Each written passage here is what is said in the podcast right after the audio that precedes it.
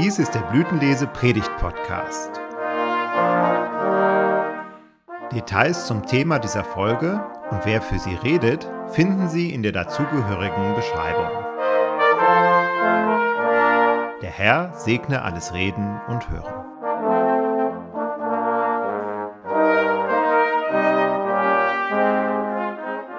Die Gnade unseres Herrn Jesus Christus, die Liebe Gottes und die Gemeinschaft des Heiligen Geistes sei mit uns allen.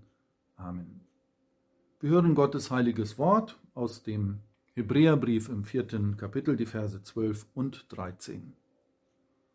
Das Wort Gottes ist lebendig und kräftig und schärfer als jedes zweischneidige Schwert und dringt durch, bis es scheidet Seele und Geist, auch Mark und Bein, und ist ein Richter der Gedanken und Sinne des Herzens.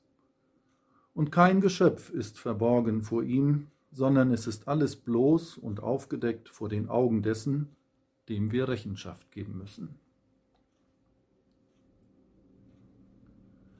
Die Tür knallt hinter ihm zu. Zornig geht er raus, raus nach dem Streit. Denn sie hatte gesagt, das sind doch alles nur Worte, nichts als Worte. Wird sich wirklich irgendetwas an deinem Verhalten ändern? Eigentlich nur ein kleiner Anlass, aber wieder mal eskalierte das Gespräch ein Wort hatte das andere nach sich gezogen. So waren sie beide laut geworden. Scharfe Worte, die verletzen sollten und es auch taten, wurden gewechselt. Deswegen musste er jetzt raus an die frische Luft, die dicke Luft hinter sich lassen. Ihr Lieben, es ist so eine Sache mit den Worten und den daraus folgenden Taten.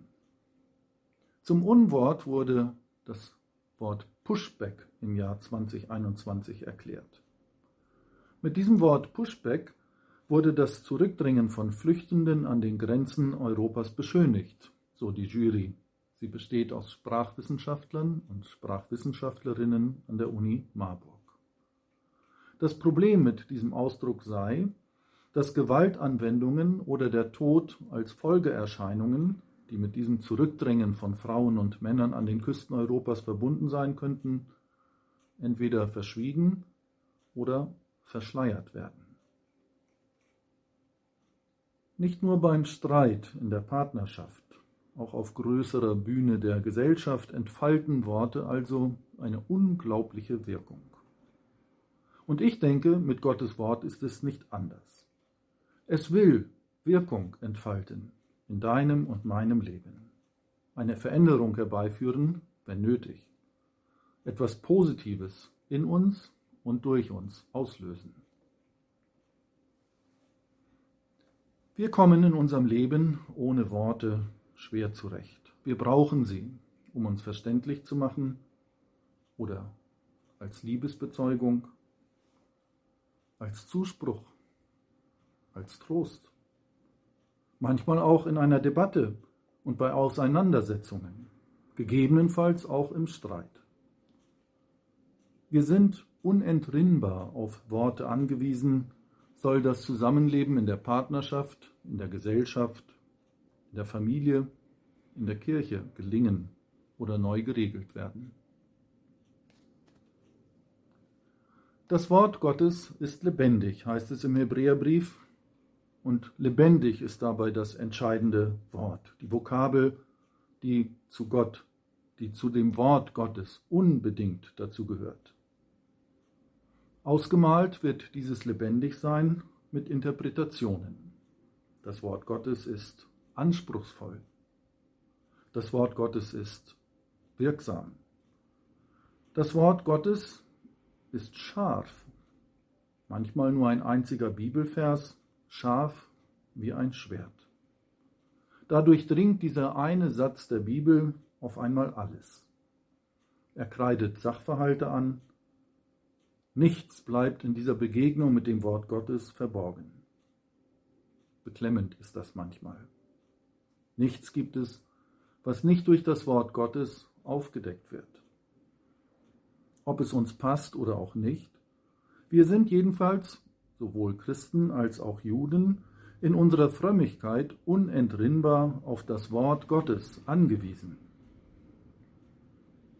Aber das lebendige Wort entfaltet auch positiv seine Wirkung und das viel öfter, als man meint. Ein Bibelwort voller Trost und Zuversicht. Es trägt durch eine Krise ein Leben lang. Selbst angesichts von Tod und Sterben. Das tut Gottes Wort nämlich auch. Es trägt. Zum Glück. Ein Bild sagt mehr als tausend Worte. Im Bibelwort begegnet uns das Bild vom zweischneidigen Schwert. Wie ein scharfes Schwert ist das Wort Gottes. Gut ausgewählt ist dieses Bild, ist diese Bildwelt vom Schwert. Denn es bringt eine Wahrheit treffend zur Sprache. Die Wahrheit, dass Gottes Wort unsere Sinne und unsere Vorstellungswelt prägt und uns eine Unterscheidungskunst aufzeigt. Maria und Josef verhielten sich mit dem neugeborenen Jesuskind entsprechend dem, was das Wort Gottes für jüdische Gläubige nach einer Geburt vorsah. Das Kind sollte im Tempel vorgezeigt werden und es war eine Opfergabe zu bringen. An der Tempelpforte, die die Schöne heißt, kommt es zur Begegnung mit einem alten Mann, Simeon. Ihm ist es vergönnt, noch zu Lebzeiten Jesus als Kind zu erleben. Mit Jesus auf den Armen preist er Gott für dieses Wunder und stimmt ein Loblied an. Und dann sagt er rätselhafte Worte von einem Zeichen, das in und mit und durch diesen Jesus gesetzt werden wird und dem widersprochen wird. Und zu Maria sagt er, auch durch deine Seele wird ein Schwert dringen, damit aus vielen Herzen die Gedanken offenbar werden. Jahre später erschließt sich dieses Wort Maria unter dem Kreuz. Die Frauen, die Jesus nachgefolgt waren, zu denen gehörte Maria, sahen das alles, heißt es im Lukasevangelium. Und da, wo die Worte über den grausamen Tod Jesu am Kreuz fehlten, da war die Seele zutiefst berührt.